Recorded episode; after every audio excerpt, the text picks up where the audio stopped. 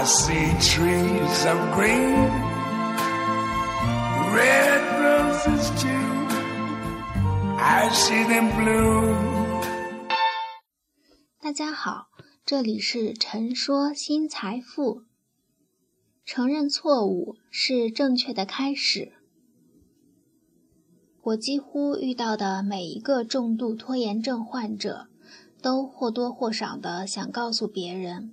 他是个追求完美的人，他不是要恶意拖延。每每感受到这些的时候，我就明白了，这个人为什么会拖延，且这个人的拖延症在相当长的一段时间是不会有什么好转了。不是大多数的心理专业研究者都会认可催眠，但在实际生活中。心理咨询师多多少少的都会去报催眠学习班，或者是学习一些催眠的网络视频。也有相当一部分实践者会把催眠应用到实际的咨询和生活中。有的人是因为足够困惑了，有的人是为了攫取暴利。催眠是会起到一个重要的作用。帮助人们发现自己的症结点，也就是说，遗漏在你内心深处的某一部分黑暗，它平时只是以变相的方式出来，影响你的工作生活，你却不知道自己为什么这样做。就比如说，曾经有一个故事，一名男子，当别人拍他的左肩膀的时候。他总会觉得生活无比的凄凉，莫名的沧桑感就涌上心头。为什么呢？因为他被催眠过，接受了重复性的暗示。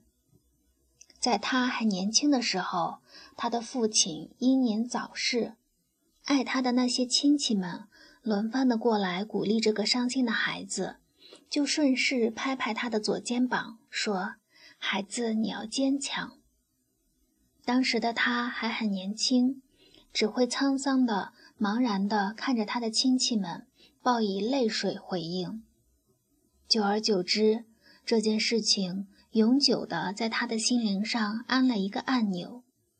一旦有人煞有介事的拍他的左肩，他总会脑海里涌现出一些沧桑的情绪来，莫名的伤怀。这种情绪可以解码。其实它并不是一个问题，也不需要特殊治疗，只要他知道这个暗示的来源就可以了。他就会明白，不是生活中哪里出了问题，只是怀念起了父亲。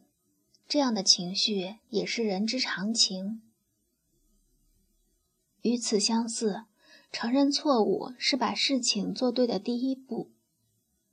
我所理解的催眠和咨询也有类似的原理，不必告诉一个人应当怎样做，因为只有你自己找到怎么做，才能帮助自己走出来。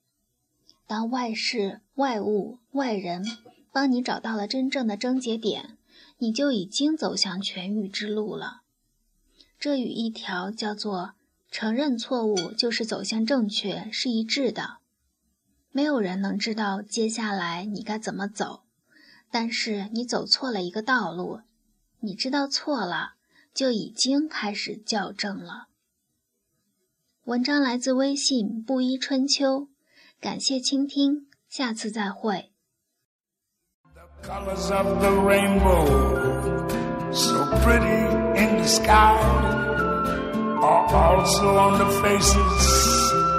people going by.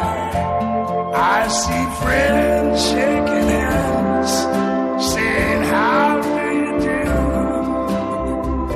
They're really saying, I love you. I hear babies cry. I watch them grow. They learn much more than I ever knew. And I think to myself, what a wonderful world. Yes, I think to myself, what a wonderful